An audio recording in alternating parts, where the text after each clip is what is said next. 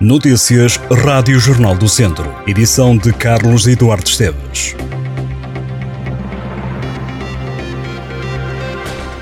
Só Mortágua não está em risco máximo de incêndio esta segunda-feira na região de Viseu. O restante distrito está pintado a vermelho. Portugal está em situação de alerta pelo menos até à meia-noite desta terça-feira. Estão proibidos os trabalhos agrícolas entre as 11 da manhã e o Porto Sol. É ainda proibido circular, aceder ou permanecer em espaços florestais e não é permitida a queimada ou queima de sobrantes, bem como está impedido o uso de maquinaria em espaço rural. Este fim de semana foi marcado por dois fogos na região, um em Nelas, outro em Quintela de Azurara, no Conselho de Mangualde. Um incêndio de Nelas chegou a mobilizar quatro meios aéreos, mais de 30 viaturas de apoio e mais de uma centena de bombeiros no combate às chamas. No voeiro a ajudar a regar a floresta, a ideia até pode parecer bizarra, mas está testada nos Conselhos de Carregal do Sal e de Vozela. O projeto intitulado Life Niblas teve início em 2020 na Grande Canária, em Espanha, e agora está a ser replicado no distrito graças a uma parceria estabelecida entre entre o Cabildo de Grande Canária, nas Canárias, e a Comunidade Intermunicipal de Viseu de Olafões. Foram instalados três coletores de neblina em Oliveira do Conde, no Conselho de Carral do Sal, e dois no município de Vozela. Em ambos os conselhos foram escolhidos zonas com maior altitude. Cada uma destas estruturas tem 4 metros de altura e 2 de largura. O coletor tem uma rede, tipo mosquiteira, onde a água existente na neblina fica agarrada, escorrendo depois para um tabuleiro que, por intermédio de tubos, é canalizada para um depósito. Essa água será depois usada na rega das árvores que, entretanto, foram plantadas. Quer em Carregal do Sal, quer em Vozela, foram escolhidas zonas devastadas pelas chamas em outubro de 2017. No Conselho de Carregal do Sal, por exemplo, foram plantados 2.200 carvalhos em 6 hectares, numa zona que está classificada como Rede Natura. A poucos dias de se defrontarem no Fontelo para o derby do Distrito na segunda Liga, Académico de Viseu e Tondela cederam pontos na terceira jornada.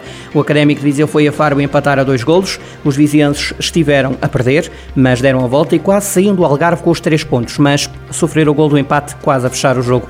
Marcaram para o Académico André Clovis e Roberto Máximo. O Farense acabou por chegar ao empate em cima do minuto 90. Os vizienses somam dois pontos em nove possíveis e ainda não ganharam na segunda Liga. No final do encontro, três jogadores do Académico de Viseu dizem ter sido alvo alvo de ataques racistas por parte de adeptos do Farense, em causa os jogadores Clovis, Cauã e Quisera. Tudo terá acontecido ainda no final do tempo de compensação da segunda parte. Houve necessidade mesmo de intervenção da polícia para acalmar os adeptos do Farense. Em campo, o Académico empatou.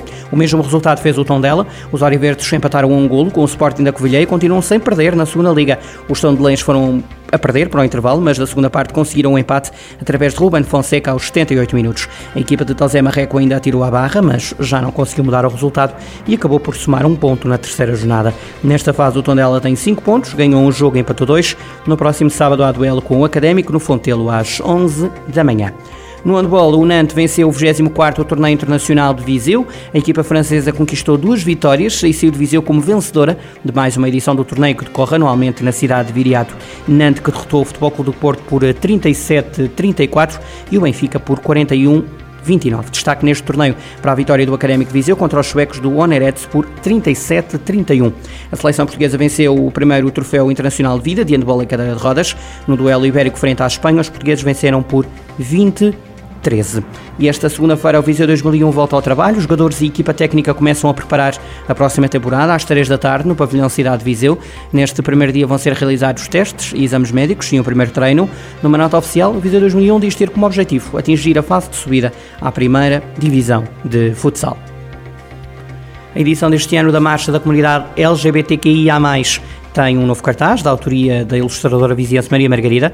No cartaz pode ver-se desenhada a fachada do Banco de Portugal e do Clube de Viseu com a marcha a chegar ao Rocio.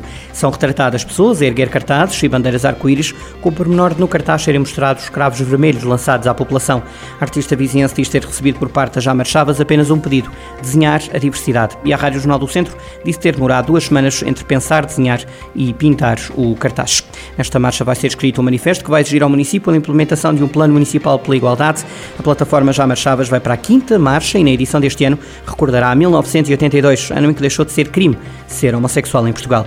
A marcha sai à rua a 9 de outubro, toda a história do cartaz para ler em jornaldocentro.pt.